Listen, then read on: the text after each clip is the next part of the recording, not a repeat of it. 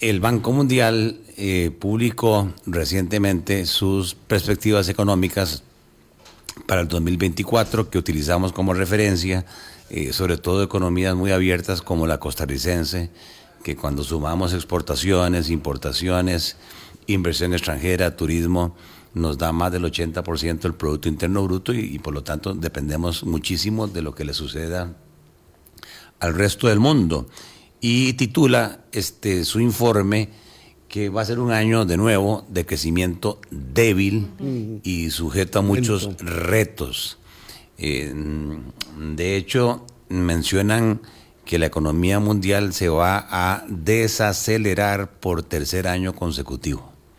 Y están proyectando, en vez de 2.6% de crecimiento, que fue para el 2023, un crecimiento del 2.4%.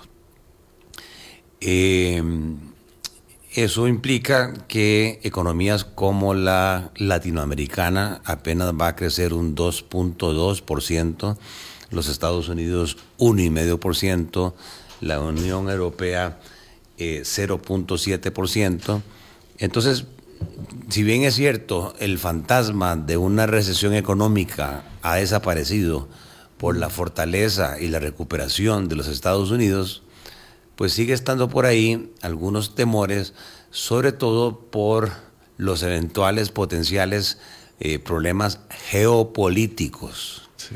Y menciono esto porque, eh, de nuevo, el precio del transporte se volvió a disparar y estamos hablando ahora que un contenedor de 40 pies del Asia eh, a Estados Unidos está en 3.500 dólares y prepandemia estaba en 1.400 dólares. Y esto debido a un fenómeno que nadie esperaba, que este grupo, que no sé cómo se pronuncia, los huitis. Los hutíes. Hutíes, ¿verdad? De Yemen, eh, decidieron atacar con misiles eh, todos aquellos barcos que ellos consideran que son aliados de Israel. Y Estados Unidos y Reino Unido entonces contraatacan a los hutíes en Yemen. Es, que estábamos hablando de, puntos calientes y es una cosa impresionante. Y entonces toda esa ruta del Mar Rojo está complicada y lo que está haciendo es que muchos capitanes de barco estén decidiendo eh, salirse de esa ruta y tomar rutas mucho más largas, a través de Sudáfrica, pero eso implica trazos en el transporte e implica costos más altos. Eh, estamos hablando de lo que técnicamente se habla de las eh, tarifas eh, de contado, digamos las tarifas spot. ya hay contratos establecidos con tarifas para el año, pero esto eventualmente se pudiera complicar. Bien, y esto nos lleva al tema de Costa Rica. Eh, que, como decimos, las señales son un poco eh, polémicas. Eh, yo podría pintar un panorama muy bueno de bonanza económica, pero también yo podría pintar un panorama lleno de amenazas. Yo voy a tratar de resumir en este programa los dos. Este, qué es lo bueno, qué es lo malo y qué es lo feo. Primero lo bueno, por favor. No, no, pero además me gusta, me gusta la calificación que le da. Señales polémicas. Sí. Sí, porque nos van a llevar a polemizar en los extremos de lo que usted va a explicar, don Gerardo.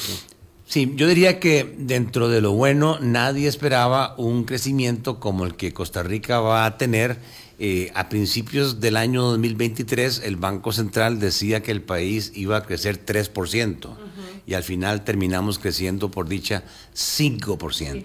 Sí, qué curioso, digamos, que, haya sido tan ah, abismal la diferencia entre la proyección y la realidad. Eso a mí sí me llamó la atención. Un 5% este, y para este año 2024 4.3 es lo que se está eh, proyectando. Eh, siguen siendo tasas eh, de crecimiento muy buenas, especialmente cuando vemos este reporte del Banco Mundial. nos dice que para el 2024 República Dominicana, muy empujada por el turismo, lidera el crecimiento de la región con un 5.1%. Panamá que se recupera por el tema de la construcción, 4.6%. El Banco Mundial es más eh, pesimista que nuestro Banco Central, y nos dice que Costa Rica crece pero 3.9, no el 4.3. Y luego tenemos Honduras, Nicaragua con 3.2 e interesantemente, a pesar de la popularidad del presidente Bukele, sigue llevando el farolito rojo en cuanto a crecimiento económico ya por varios años, con un 2.3 de crecimiento eh, económico. Entonces, si uno ve ese panorama, eh, diría, eh, Costa Rica está bien. Y está bien no de ahora, sino que el IMAE, que es un predictor del comportamiento de la producción, venía mostrando una aceleración económica que llamamos nosotros. Eh, de tasas de crecimiento interanuales eh, prácticamente del 2%, empezamos a crecer a partir de julio 23, 3, 4, 5, incluso hubo un mes que fue julio del 23 con un crecimiento del 6.4 mm. histórico. Mm. Y eso es muy bueno, son tasas de crecimiento de producción muy buenas que cuando uno separa esto en las tres economías que siempre digo yo, se observa, sí, de nuevo, que las zonas francas siguen siendo el motor eh, de esta economía, eh, mantienen una tasa de crecimiento ya no del 20%, pero crecen al 12%. Eh, el gobierno o lo que es el sector público prácticamente por la regla fiscal está paralizado, prácticamente no crece, hay un tema de preocupación especialmente en la parte de enseñanza y salud, que crecen cada vez menos, sobre todo cuando vemos los resultados de las pruebas PISA, uno diría que deberíamos mejorar en el tema de la eficiencia y la efectividad de los temas de educación. Pero el punto llamativo es que el régimen definitivo, que es donde está la mayoría de las empresas, eh, habíamos dicho que hay 70 mil empresas privadas registradas en la Caja del Seguro Social, eh, pagando activamente sus cargas sociales. De esas, solo 400 están en zonas francas. O sea que la mayoría de las empresas de nuestro país están en el régimen definitivo, que son aquellas que están sujetas al pago de impuestos, al pago de cargas sociales y todos los otros eh, componentes de costos institucionales. Podríamos decir que eh, el régimen definitivo sostiene la institucionalidad del país y además el empleo, porque, porque genera 1.700.000 empleos. En zonas francas, actualizado, eh, se generan 190.000 empleos.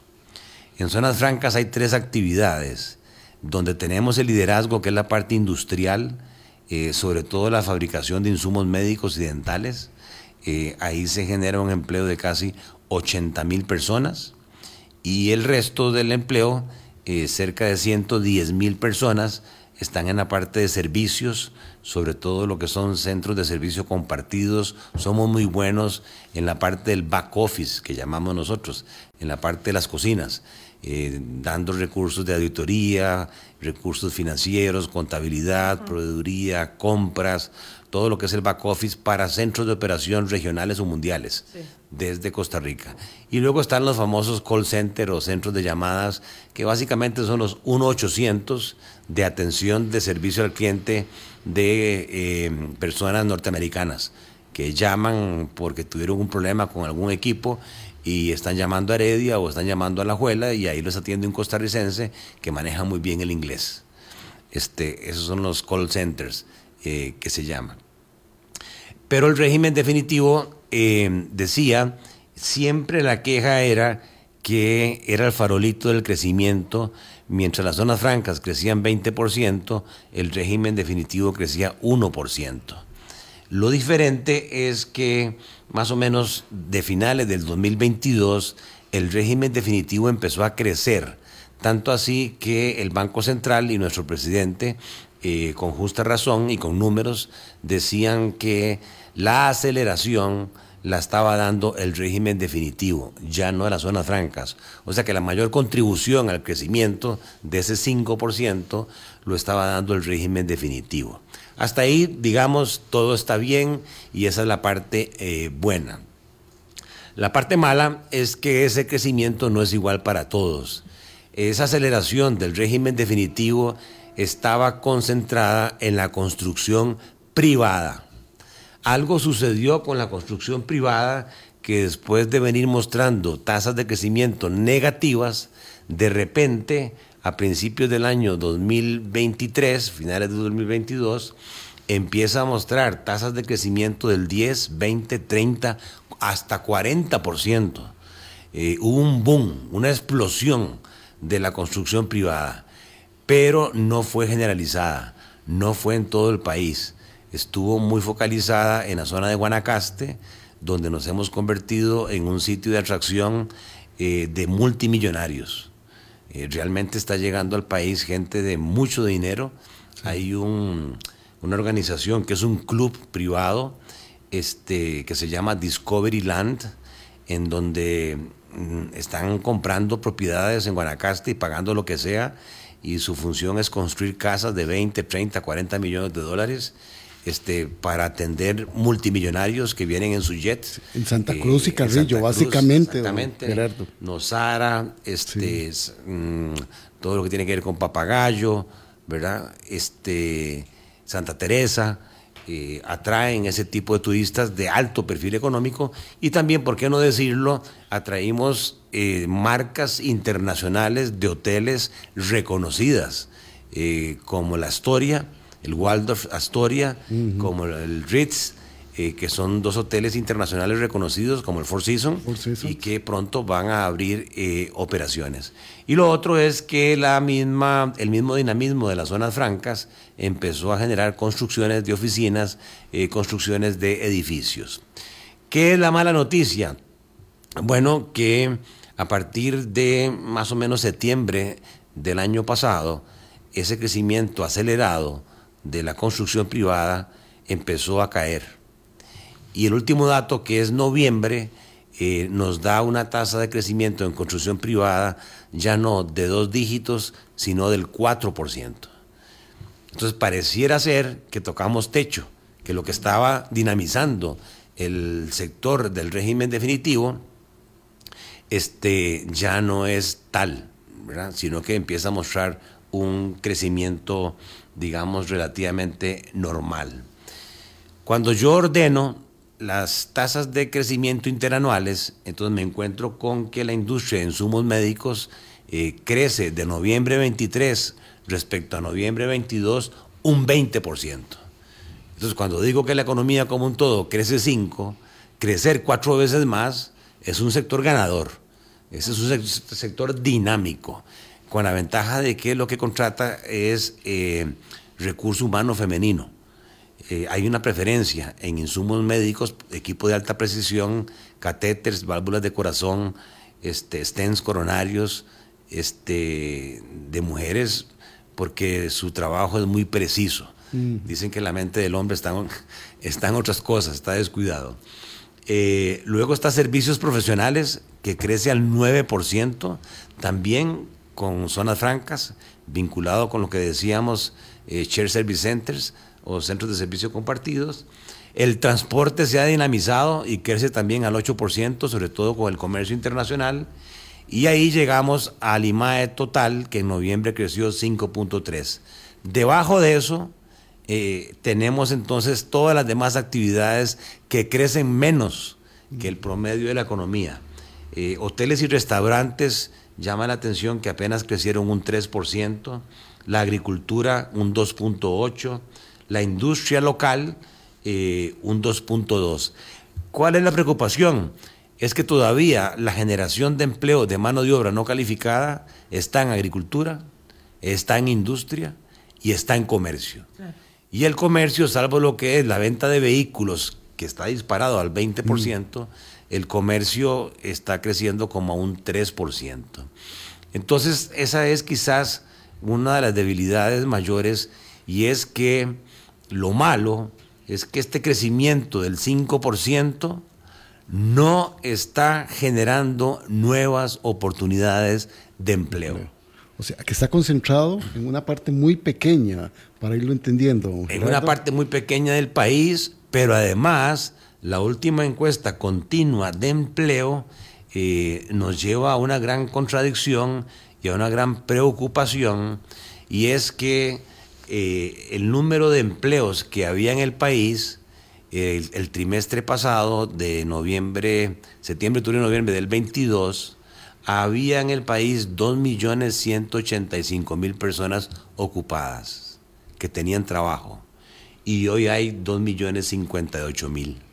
A ver, septiembre, octubre y noviembre del 2000 22, ese trimestre, ajá, versus el, mismo trimestre del 2023, el último trimestre del 2023. ¿Cuántas personas menos, perdón, para, Ocupadas, 125 mil empleos perdidos, se perdieron 125 mil empleos perdidos. Y, y, esto, yo quisiera detenerme un momento ahí, don Gerardo, estamos poniendo mucha atención, para tratar de establecer que lo que usted está señalando no es una opinión. No es una opinión sujeta a, digamos, contraste versus otra opinión. ¿Verdad? Es un dato. Son datos. Es un dato duro. Sí, es que tengo que hacer esta, este señalamiento porque eh, luego, eh, para intentar, eh, ¿por qué? Porque no hay nada más duro que la realidad. La realidad nos golpea. En la vida, la realidad siempre lo golpea a uno. Em, cuando esta no es la que uno espera, ¿verdad? Entonces, si tenemos 125 mil empleos menos, no es que don Gerardo tiene la opinión de que mm. eso eh, está siendo así porque a él le parece que se ve como que hay menos gente trabajando. No, hay una circunstancia que demuestra la encuesta continua de empleo que es una herramienta técnica que no está, digamos, em, señalada o calificada como poco seria. Sí, es un dato este, que uno puede obtener y procesar eh, del Instituto Nacional de Estadística y Censos, que para mí es de las entidades más respetables eh, técnicamente eh, hablando. Entonces, eso es un dato duro. Cuando uno estudia economía, le enseñan que la producción es una función que depende de eh, los factores productivos, que son tierra, trabajo, capital, maquinaria, equipo, mm. planta, junto con la actividad empresarial, que es el encargado de asumir el riesgo y de combinar esos factores a través de tecnología. Entonces se supone que hay una relación directa, y ese es el objetivo del crecimiento económico, a más producción, más uso de recursos productivos. Y como nuestros eh, eh, procesos productivos son muy intensivos en mano de obra, se esperaría que esa tasa de crecimiento del 5% se hubiese traducido en una gran creación de nuevos empleos. Claro, y eso es lo malo. Sí, aquí don Gerardo, entonces, ¿verdad? Como para poder comprender y la audiencia también, es que ese crecimiento es un indicador bueno, positivo. Pero lo que sucede es que estamos creciendo en una parte, en esas tres partes de la economía que usted nos dijo, solo en una de ellas.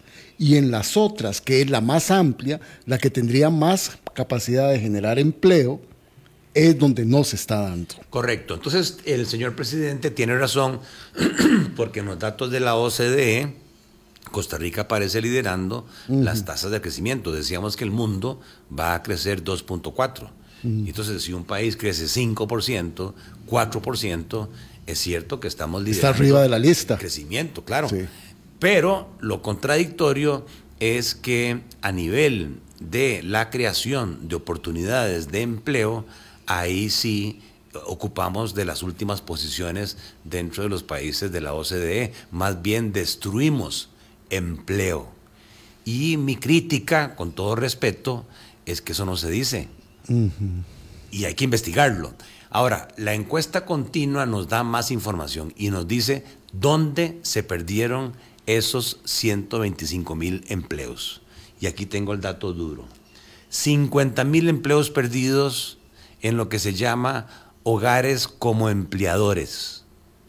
O sea que todo lo que tiene que ver con eh, servicios domésticos en los hogares, eh, empleo de este, las empleadas domésticas, jardineros, eh, choferes.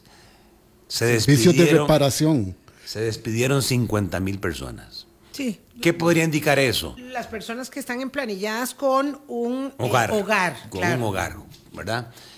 Que, los famil- que las familias empezaron ante la subida de tasas de interés, ¿verdad? Este, ante una inflación que ya vamos a ver afecta más a los estratos medios y bajos, a tener problemas presupuestarios y entonces ni modo, me va a tocar a mí limpiar, me va a tocar a mí hacer el jardín, me va a tocar a mí ser chofer y tengo que despedir. Ser albañil. Eh, tengo que despedir a eh, toda esta gente. 50 mil empleos Sí, ahí. que no son empleados independientes, Sí. ¿verdad? Porque digamos que hay otras tareas que se siguen que Contratando, se sí, sí, siguen claro, contratando, entiendo, ¿verdad? entiendo, Digo, entiendo, yo no sí. puedo reparar el techo de mi casa, las goteras de mi casa, pero pero pero eh, podría lavar los platos, limpiar la casa, lavar la ropa y entonces muchas familias deciden hacer eso. 50 mil de no calificados, es mucho. Exactamente. Mucho. Eh, otro elemento, el segundo, y es contradictorio. Acabo de decir que el régimen definitivo empezó a acelerarse por un crecimiento exponencial de la construcción privada. Sí. Sin embargo, se pierden 27 mil empleos en construcción, obreros. Es lo que estaba diciendo Boris. Bueno, que en Limón, que en Punta Arenas, que en otras zonas, eh, la construcción no está activa, sino que está muy focalizada. Focalizada. Y entonces al haber poca actividad constructiva en esas otras zonas, se ha tenido que despedir obreros, que también es mano de obra no calificada. El tercero, contradictorio, porque también acabo de decir que los Share Service Center están creciendo, pero se destruyen 26 mil puestos de trabajo en servicios profesionales y de apoyo administrativo. Esto quiere decir que en industria definitiva, en comercio, en agricultura, algunas posiciones administrativas, lamentablemente por el poco crecimiento, eh, toma la decisión el patrono de despedirlos. Todo lo que no sea absolutamente necesario va para afuera. En industria, 24 mil empleos perdidos. En infocomunicación, 13 mil. En comercio, 10 mil. En transporte, 10 mil. En banca y seguros, yo que trabajé ahí, 10 mil personas menos. En hoteles y restaurantes, 7 mil personas menos. En agricultura, 5 mil personas menos. Pero vean qué interesante. En administración pública, eh, a pesar de que no crece, eh, en producción, en valor agregado, se crearon 23 mil plazas nuevas. ¿En el Entonces, sector público? En administración pública, correcto. Entonces uno empieza a decir, bueno, ahí, ¿y la regla fiscal? ¿Qué será? Que empezaron a flexibilizar y a, a hacer crecer las planillas, exacto. En enseñanza y salud, a pesar de que no se crece, decía yo, en el valor agregado, hay 21 mil plazas más. Ese es el comportamiento, digamos, de las posiciones este, perdidas. Ahora, si lo vemos por el tipo de ocupación, eh, 75 mil puestos perdidos son ocupaciones elementales. Esto lo digo porque muchos de, tenemos hijos y están en formación, eh, entonces los patronos, las empresas, te prescinden de lo básico. las es. ocupaciones elementales fueron las que más sufrieron. Es el 19% del total de personas que había ocupadas ahí perdieron el empleo. 51 mil personas, operarios mecánicos básicos. Técnicos y profesionales medios, 30 mil empleos perdidos. 15 mil empleos perdidos en vendedores. 6 mil empleos perdidos de apoyo administrativo. Sin embargo, crecen contratación nueva de empleos, eh, trabajador agropecuario calificado. O sea que sí hay posibilidad de crecer en, en agricultura, pero requiere calificación. Directores y gerentes, hay 13 mil plazas nuevas, gerentes generales o directores este, de empresas. Y 26 mil puestos nuevos en calidad de profesionales, científicos o intelectuales. Entonces aquí tenemos eh, ese dato interesante en cuanto a lo que es la ocupación. Entonces, eso es lo malo.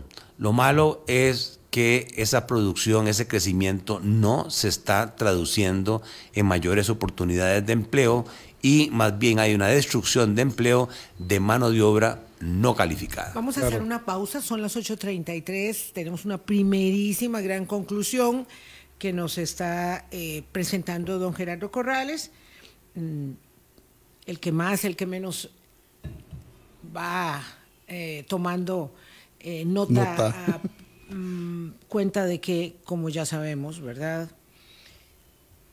El crecimiento no siempre es desarrollo.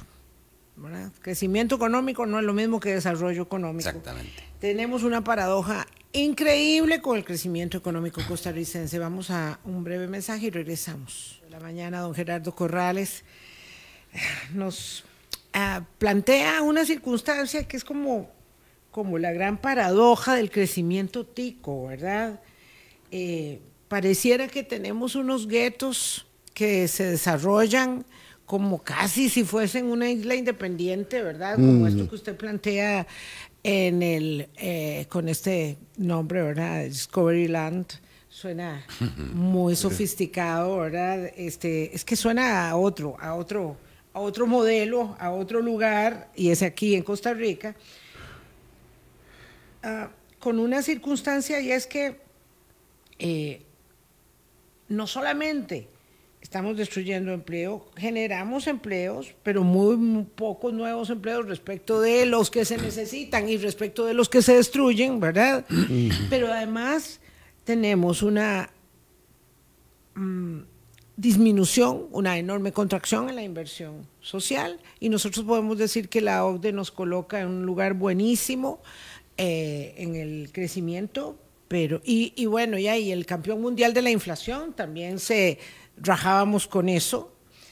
Eh, pero lo cierto es que la disminución, en el, por decir una cosa, en el precio del dólar es tan, tan, tan, o la apreciación del colón es tan significativa que los empresarios no quieren contratar gente. Entonces, este, tenemos esta paradoja, ¿cómo la entendemos? Porque lo que yo veo es más desigualdad, más dos Costa Ricas, más dos Costa Ricas cada vez más marcadas, eh, y menos apuesta por la educación. Y, no quiero agregar todo lo que eso implica en términos de la narcoactividad y la cooptación de empleos nuevos ahí, ahí sí, empleos nuevos informales de la economía negra. Eh, y lo veo, lo veo mal, don Gerardo. Bueno, esa es la parte fea, la tercera parte.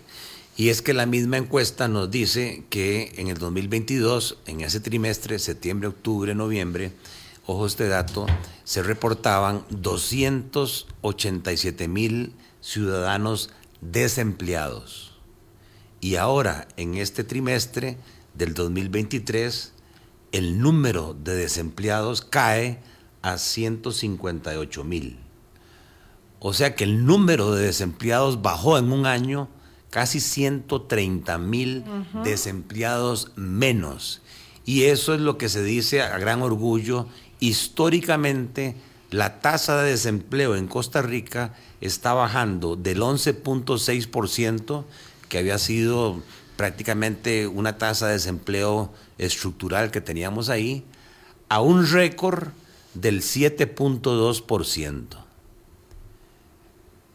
Pero ¿cómo es posible que el desempleo baje 130 mil ¿verdad? Personas menos desempleadas, si acabamos de decir que el número nuevo de ocupaciones o de puestos de trabajo no creció 130 mil, sino que más bien se destruyeron 125 mil empleos. Entonces, esta reducción de la tasa de desempleo, perdón, es ilusoria, es ficticia, no es real y obedece a que cuando se entrevista a esta gente desempleada, este, que se está saliendo del mercado laboral, que no quiere trabajar. No fue porque se cansó de buscar trabajo y no lo encontró, que se llaman desalentados. Ese no es el número. Lo que alegan es que no quieren trabajar. Y no quieren trabajar porque dicen, es que voy a viajar, es que voy a estudiar, es que tengo obligaciones familiares, eh, es que voy a cuidar adultos, es que voy a cuidar niños, ¿verdad? Y luego están los muchachos nuevos de 15 años este, que se incorporan a la fuerza laboral, este, son 52 mil que tampoco se incorporan al mercado laboral, salen del mercado laboral. Entonces, si yo sumo 125 mil empleos menos, 130 mil desempleados menos y 53 mil nueva fuerza de trabajo que no va al mercado laboral, nos da que en el último año hay 307 mil personas que se salieron del mercado laboral. Lo que se llama la población fuera de la fuerza laboral, oigan este número, pasó de 1.600.000 a 1.900.000 personas. Y este dato de 1.900.000 personas no se ha visto en los últimos 10 años. La población fuera de la fuerza laboral en el 2010 era 1.400.000 y en el 2021 1.600.000. En el 2022 1.600.000. El brinco se pega el último año. Del 2022 al 2023 es este brinco de 1.600.000 a 1.900.000. ¿Por qué? ¿Por qué la gente de repente en un año, con un crecimiento en la producción del 5%, se tira fuera del mercado laboral y no quiere trabajar? Y mentiras que en una encuesta que a usted le hacen, llegan donde Boris y le dicen, mire, eh, ¿usted está ocupado? No. ¿Usted está buscando trabajo? No. Eh, y la pregunta de si está ocupado es formal o informalmente. Y él dice, no. Entonces, ¿qué hace usted? Si Boris, que es mi preocupación, porque no hay data, ahí sí no tenemos evidencia, no hay investigación, si Boris se está portando mal y está en actividades ilegales, ilícitas. No lo voy a reconocer, no, lo voy a, reconocer. Al encuestador, Dave, me estoy dedicando a tachar carros, me estoy dedicando como este mecánico. Llevo unos paquetes. Llevo unos paquetes. Unas mensajerías. Sicariato, ¿verdad? El gobierno lo que ha dicho es que la gente se está pensionando. Mm. Entonces yo agarré esos 307 mil y los puse, que están en encuesta continua, por rangos de edad. Sí es cierto que más de 60 años de esos 300 mil, 100 mil se retiraron. Son personas de más de 60 años. Pero usted le pregunta a la caja cuántos se han pensionado y son 39 mil. Entonces, ¿qué pasó con nosotros 50 mil? porque esa gente, y yo ya tengo 60 años, adulta mayor, se salió del mercado laboral. No es porque se están pensionando la mayoría. Pero ¿cuál es la preocupación? Que de 15 años a 34 años tenemos 120 mil muchachos jóvenes con toda la energía, como decimos en Paraíso de Cartago, con toda la leche, que se salieron del mercado laboral. De 35 a 44 años, 32 mil personas. De 45 a 60, 60 mil personas. Yo vengo diciendo que el Banco Central, el INEC, este, el Ministerio de Trabajo, el Ministerio de Economía, creí que lo iban a hacer en una conferencia eh, que dieron recientemente el Banco Central eh, pero no, no fue explicativo. Ellos saben, tienen el nombre de quiénes son estas 307 mil personas. Deberían ir hogar por hogar a investigar, aunque sea indirectamente, en qué está esta mm. gente, de qué está viviendo, de dónde saca recursos eh, para poder vivir. Y quizás para mí esa es la parte fea y sobre todo que es gente que académicamente no tiene este, estudios universitarios, primaria y secundaria completa o incompleta. O sea, una formación académica muy básica, la que se está retirando del mercado laboral. Entonces, ¿qué tipo de trabajo ¿verdad? ilegal puede hacer alguien que no tiene formación académica Cualquier, muchos, superior? Muchos trabajos ilegales pueden hacer. y, y además, don Gerardo, y con todos los otros datos que usted nos dio de los empleos que se han destruido, también que son de áreas no calificadas, no hay gente que puede insertarse en las zonas que están creciendo, en, los, en los empleos, en, los generadores de empleo que están creciendo. Entonces es una situación social compleja. Y explosiva. Y eso me lleva a ese dato que no se dice en el ranking de la OCDE en lo que es la tasa de participación laboral, o sea, de la población que legalmente puede trabajar mayor de 15 años, cuántos ofrecen su trabajo en el mercado laboral, sea que lo encuentren o no lo encuentren, Costa Rica ocupa, ahí no somos el campeón mundial, el penúltimo lugar dentro de los países de la OCDE. Es más, teníamos una tasa de participación hace un año del 61% y hoy está en 53%. O sea que el 47% de la gente que tiene edad eh, para poder trabajar no lleva su trabajo al mercado laboral, solo el 53%. Eh, y ocupados, 49%. Este, incluso en media pandemia, esa tasa de participación laboral era 59%. O sea, hoy, hoy, estamos con una tasa de participación laboral mucho menor a la peor crisis que teníamos, en donde no había trabajo, en donde los, mercados estaban cerrados. Y entonces uno dice que qué extraño. Y es la tasa de participación laboral más baja desde el año 2010, en los últimos 13 años. Entonces yo creo que, de nuevo, este, decía un famoso ingeniero que cambió la forma de operar de Japón, en Dios todos creemos, pero todos los demás traigan data. qué, bueno eso, sí. el Espíritu Santo y nuestro Señor que traigan los datos. El dato respalda la verdad. Claro, el problema es, eh, digamos, querer engañarse uno mismo, ¿verdad?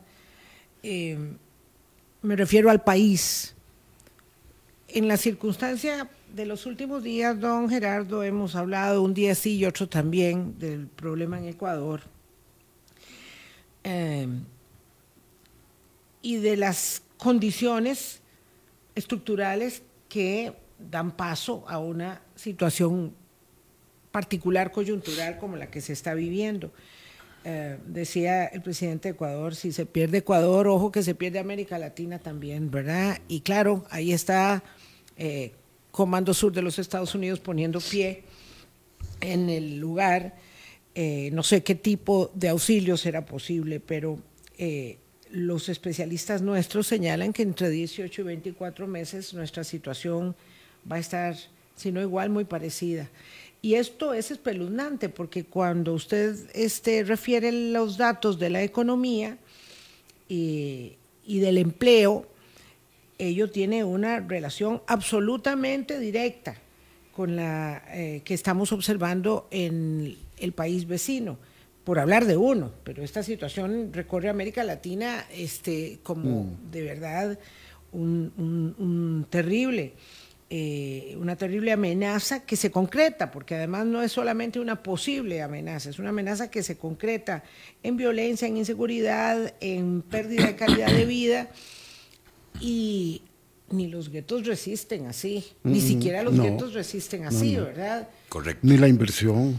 Eh, me queda muy poco tiempo, ese es mi reto cuando vengo a este programa, que no me alcanza el tiempo, y yo quisiera referirme muy rápidamente al tipo de cambio, porque todo el mundo habla del tipo de cambio. Vean que el tipo de cambio hoy está prácticamente en 508 colones por dólar.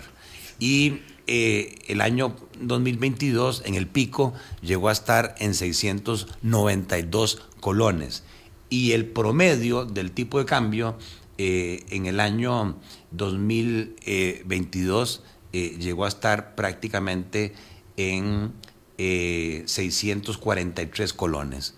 O sea que todos aquellos que reciben dólares como ventas, como ingresos, están recibiendo entre 130 colones a 180 colones menos. Póngase usted en un estado de resultados que le digan tus ventas cayeron un 25% un 20%. Ve a ver qué haces, ¿verdad? Y entonces tengo que empezar a, a revisar los gastos, a ver cómo soy más productivo, pero todo tiene su límite. Yo puedo empezar a cortar, ¿verdad? Este, grasa, pero en algún momento puedo cortar hueso. en la compañía. Y músculo. Y, entonces sí es un tortón. Entonces, ¿qué es lo que está pasando? Hay un exceso de oferta de dólares en el país. Hay, que, admitirlo. Como en cualquier lado, en la feria del agricultor, cuando sobra el tomate, cuando sobra la papa, el precio cae. Bueno, aquí el, artículo es el dólar. Hay mucho dólar. Vean el número en el sector privado, ventanillas. Mensualmente, en el año 2022, eh, sobraban 50 eh, millones de dólares, 48 millones de dólares de exceso de dólares. A partir de julio del 2022, esa cifra subió a 400 millones de dólares. Y en el 2023 incluso hubo un mes en marzo donde sobraron mil millones de dólares en un solo mes de dólares que las familias y las empresas le vendieron de más a los bancos respecto a lo que les compraron. Y todo el 2023 se mantuvo en excesos de casi 600 millones de dólares. Entonces, yo escucho a don Roger Madrigal, con todo respeto, en donde él dice que esto obedece a que las exportaciones están creciendo. Y aquí tengo la cifra. Eh, lo que está publicado es eh, eh, acumulado a los tres primeros, no, hasta noviembre está acumulado las exportaciones. Y entonces lo que tenemos es que se están exportando 16.700 millones de dólares y en el 2022 se exportaban 14.400 millones de dólares. Eh, quiere decir, sí, que se está exportando más, pero de eso el régimen definitivo apenas explica 300 millones de dólares. Y 2.000 millones de dólares son exportaciones de más de las zonas francas. Volvemos a lo mismo. El exceso de oferta de dólares que se está dando por exportaciones eh, viene de las zonas francas, no viene de las empresas del régimen definitivo. Y cuando voy al Monex y digo, de esos 2.300 millones de dólares de más, ¿verdad? ¿Cuánto pasó por el Monex? ¿Cuánto se negoció en el Monex? De todos los flujos privados que se negociaron ahí, eh, fueron 3.400 millones de dólares más negociados en el MONEX respecto al 2022. Más dólares, 3.400 millones. De eso, de exportaciones, 1.300. O sea que tiene razón don Roger que el 38% de esta sobreoferta de dólares viene de exportaciones netas. Y eso sí es mercado y eso está bien. ¿Y lo demás? Turismo neto, que se negoció en el Monex, 200 millones de dólares más, solamente, 6%. Pago de préstamos al resto del mundo, eso es al revés, más bien salida de dólares, 208 millones de dólares, parecido a la sobreoferta de turismo.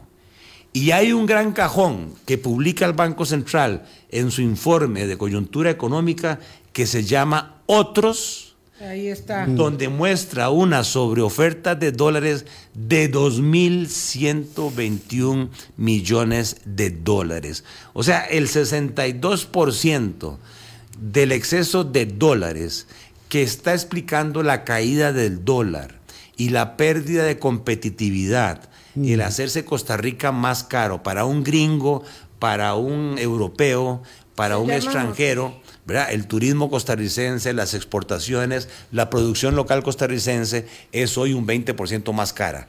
Hemos perdido competitividad. Obedece a un gran rubro de otros que el Banco Central no detalla. No sabemos qué es ese otros. Los intermediarios cambiarios no le están abriendo al Banco Central el detalle. Pero si usted va a la balanza de pagos, se encuentra que esos crecimientos son netamente financieros. Inversiones especulativas, porque al rendir más los colones, tasas de interés altas en colones, más apreciación del colón, súmele.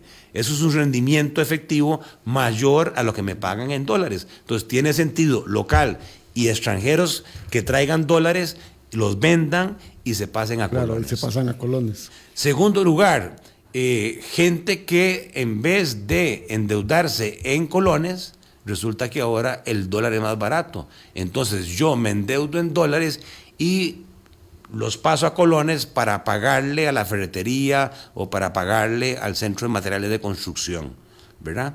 Eh, también préstamos del exterior, ya sea el gobierno o el sector privado, y esto nos explica entonces que estos excesos de dólares sí son coyunturales, no son, como dice el Banco Central, de mercado. Y la gran preocupación es que aunque los exportadores, el turismo, en las mismas zonas francas y la producción local se quejan, eh, lo que el gobierno del Banco Central dice, eh, no, es un problema nuestro, eh, vean a ver qué hacen. Y eso sí me preocupa porque si por un lado hablamos de que es una producción que crece, pero no genera empleo, y paralelamente vamos perdiendo competitividad respecto a otros países, vamos a perder más cuidado si vamos a perder más empleo en el mediano plazo. Claro. Hijo.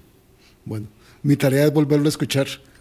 a pesar de haber estado aquí me sentado. Me faltó hablar de inflación, Gerardo. me faltó hablar Sí. de tasas de interés, Pues ojalá me que faltó hablar de finanzas venir el públicas. otro mes, por favor, don Gerardo. este, eh, como, como dice una amiga mía, este, qué fuerte es vernos sin maquillaje. Qué fuerte es, ¿verdad? Cuando uno se despierta en la mañana y se ve tal cual es, sin haberse hecho ningún arreglo. Y uno dice, ah, no, tengo demasiadas manchas, demasiadas arrugas, demasiada decrepitud en el rostro. Y esto, esto es una realidad muy grosera. O sea, lo que está sucediendo está en curso, está en proceso. La política pública del país en muchas áreas es insuficiente cuando no omisa y no hablar sobre estos temas no va a hacer de ninguna manera que los temas por sí mismos se resuelvan. Sí. Los desafíos son muy grandes Demasiados. como para pensar que algo eh, milagroso y protector nos va a cobijar de la realidad latinoamericana. Muchas gracias, don Gerardo. Yo diría, doña Vilma, nada más para terminar, y Boris, el balance es el siguiente. Tiene razón el presidente, más crecimiento de la producción, inflación negativa, ¿verdad? Eso está bien. Este, pero por otro lado, tenemos un desempleo eh, que realmente es ficticio, eh, un retiro de gente del mercado laboral eh, muy significativo y una pérdida de competitividad internacional por un dólar que está artificialmente, en mi criterio, demasiado barato, tanto así que nos está llevando a un nivel de competitividad del año 2014. A eso nos devolvimos.